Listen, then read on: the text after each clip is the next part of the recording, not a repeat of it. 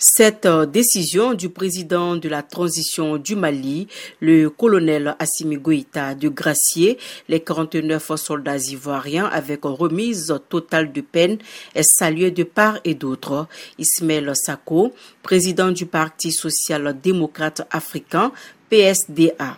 il nous revient de saluer la résilience, la compréhension mutuelle des peuples ivoiriens et maliens qui ont géré ce dossier avec beaucoup de retenue et aussi de remercier la diplomatie régionale, en particulier le président Fort Yassimbe pour ses efforts, y compris les présidents des autres pays qui ont fait le déplacement dans notre pays pour apaiser les tensions. Nous avons espoir que de telles crises ne se reproduisent pas dans notre pays.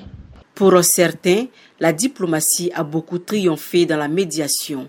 Yakuba Maïga, directeur exécutif de l'ONG Woyo Gondei.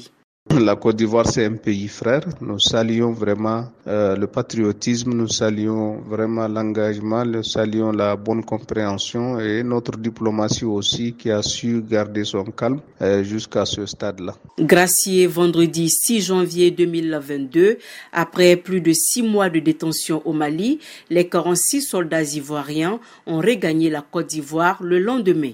Mariam Kouyati Bamako pour La Voix de l'Amérique.